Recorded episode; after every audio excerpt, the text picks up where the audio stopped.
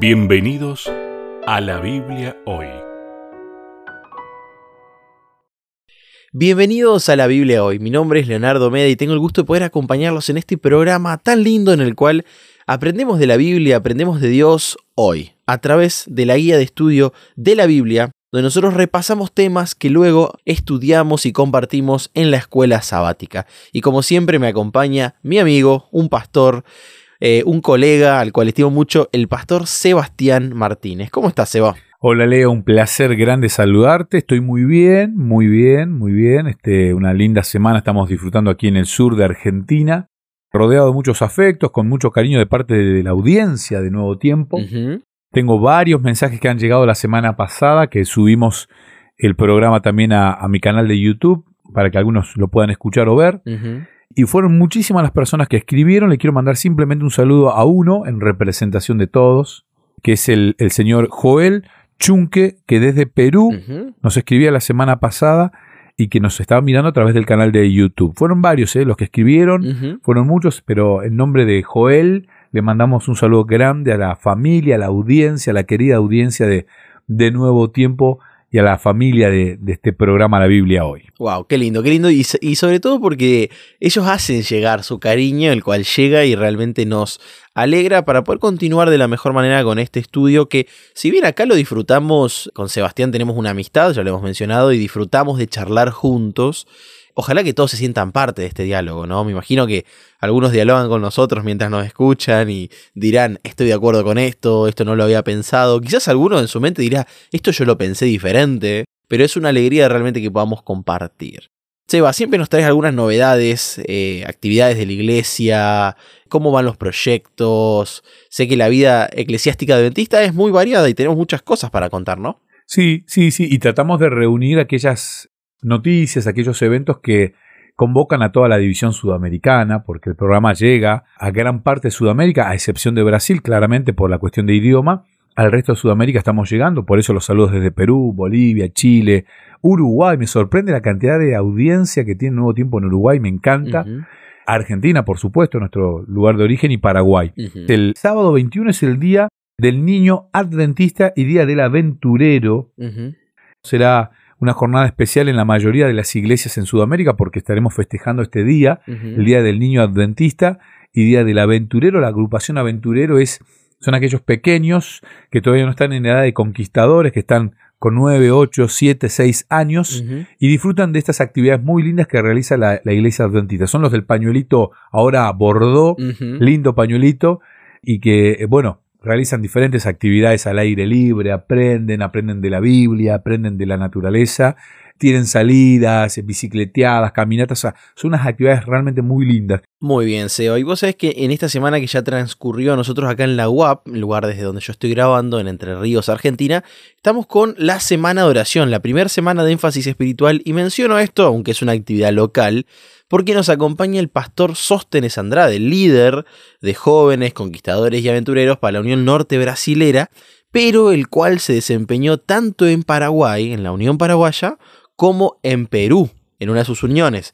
Así que estoy seguro que alguno de nuestros amigos que nos escucha, tanto de Paraguay como de Perú, conoce al pastor Andrade, al pastor Sóstenes Andrade. Y bueno, ahora lo estamos disfrutando nosotros con una semanita muy especial, con un énfasis en este grupo que vos mencionabas, Eva, los jóvenes, los más chicos, pero nosotros con los universitarios. Pero realmente es una bendición el poder compartir los distintos programas que la iglesia tiene para nosotros. Sí, sí.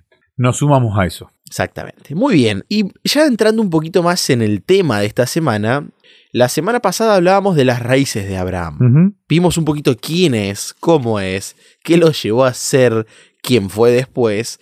Y sin dudas nos encontramos ya en el capítulo número 7, donde hay un suceso importantísimo en la vida de Abraham, que es el pacto que hace con Dios.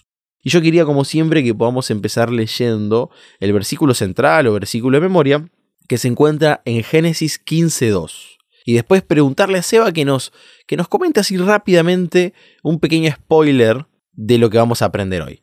Pero Génesis 15.2 dice lo siguiente. Y respondió Abraham, Señor Jehová, ¿qué me darás siendo así que ando sin hijo y el mayordomo de mi casa es ese Damaseno Eliezer? Bueno, interesante versículo que nos va a introducir en un tema que, que vamos a comenzar esta semana y vamos a terminar la semana que viene. Esta semana, la semana número 7, hablaremos de Abraham y la próxima semana también de este personaje tan interesante, ¿no? Abraham todavía continúa con su nombre acotado, nombre pequeño, Abraham, y le responde de esta manera a Dios. Vamos a ir desglosando este capítulo 15, donde llegamos a este momento tan, tan especial de la vida del patriarca líder, donde se, se introduce una palabra muy conocida para aquellos que leen la Biblia, que es la palabra pacto.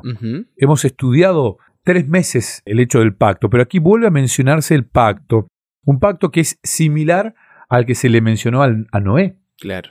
También eh, se introduce la palabra pacto en la vida de Noé. Noé también disfruta de esto, pero ahora aquí ya con Abraham el pacto se menciona y se abre a todas las naciones del mundo. Este pacto ya involucra a todo el mundo, a todos los que van a venir, y es un pacto que nos, nos llega hasta nuestros días. Aquí vemos en este versículo, que está en el contexto del capítulo 15, dice el versículo 1, después de estas cosas vino la palabra de Jehová a Abraham en visión diciendo, no temas, Abraham, yo soy tu escudo y tu recompensa será muy grande. O sea, se le presenta en visión Dios, Abraham. La relación de este patriarca con Dios era, era interesante. Sí, sí, sí. Se le presenta en visión y él le habla y le dice, no temas. Lo primero que le dice es no temas. O sea, ¿había temor en el corazón de Abraham? Sí, había temor en el corazón de Abraham. O sea que en el corazón del padre de la fe también en algunos momentos transcurrió el temor, la duda, la incertidumbre. Creo que eso es muy revelador, ¿no? Lo que pasa es que a veces confundimos fe con un poder sobrenatural que nos hace mágico, que nos hace lograr ciertas cuestiones. Claro. No sé, curar a un enfermo, trasladar una montaña de un lugar al otro. O sea, tenemos muy asociado la palabra fe con hechos extraordinarios. Y la palabra fe, desde mi concepto teológico, espero no ser, este, no decir algo que ofenda a los demás, está mucho más relacionado con la obediencia que con un milagro. Entonces, y con el creer. Sí, sí, sí. Y obedecer pese a que no entienda. Claro. O sea, obedecer cuando uno entiende es sencillo. Obedecer cuando yo estoy convencido de lo que me están pidiendo es sencillo. Obedecer cuando tengo todas las herramientas para querer es sencillo. Pero obedecer cuando no estoy entendiendo, acá el problema de Abraham que se plantea en este primer punto es que Abraham era una persona mayor que no tenía hijos y aunque él era obediente a Dios, porque hasta ahí era obediente a Dios, él le dice Dios, ¿cómo voy a ser padre de, de muchos si no tengo hijos? Mi herencia se la voy a tener que dejar a un siervo, a un mayordomo. Claro. O sea, todo lo que tengo, lo que me has dado, en lo que me has prosperado, va a quedar para un mayordomo. Entonces, aunque él era fiel, su cuestión de entender lo que iba a venir no estaba en la misma sintonía. Entonces, uno tiene que obedecer aunque no entienda. Uno tiene que obedecer, aunque muchas veces lo que Dios nos está pidiendo en nuestra forma de, pensar eh, no es entendible. Sin embargo, la obediencia no pasa por lo que yo puedo entender. O sea, yo muchas veces no entiendo cómo Dios creó el mundo. Acepto por fe lo que dice la Biblia, pero no me pongo en detalles minuciosos para ver esto de a ver cómo habrá sido los dinosaurios, el diluvio, cómo habrá sido esto. O sea, hay cuestiones que mi capacidad intelectual no pueden entender. Entonces, yo obedezco y eso es fe. Qué lindo, y entender que nosotros también podemos aprender de esta historia, porque también nos pasa, Seba, y creo que eso lo estamos aprendiendo mucho en las lecciones, que también sentimos que estos personajes ya escaparon a nuestra realidad, pero al ver sus historias nos damos cuenta las similitudes porque ellos eran tan humanos como nosotros. Entonces nosotros también podemos apropiarnos de estas cualidades extraordinarias que empezaron siendo tan comunes, ¿no? Lo que Seba nos decía, y que desembocaron en, en historias extraordinarias, pero fueron cualidades normales. Obediencia a Dios, el perdón, el aprendizaje, cosas cotidianas de la vida que vos y yo también experimentamos. Seba, eh, vos recién leías un versículo yo quería compartir porque lo que nos dice la lección básicamente es que hay un cambio de nombre, ¿no? Porque primero en Abraham, después Saraí, y luego son Abraham y Sara. Se nos invita a pensar en un cambio. Y eso a mí también, ahora ya en el segundo bloque vamos a comentar un poquito más de los significados, un poquito más lo que Dios intentó hacer a través de este pacto y el cambio de nombre, pero también me da la pauta, Seba, de que nosotros cambiamos cuando nos acercamos a Dios, ¿no?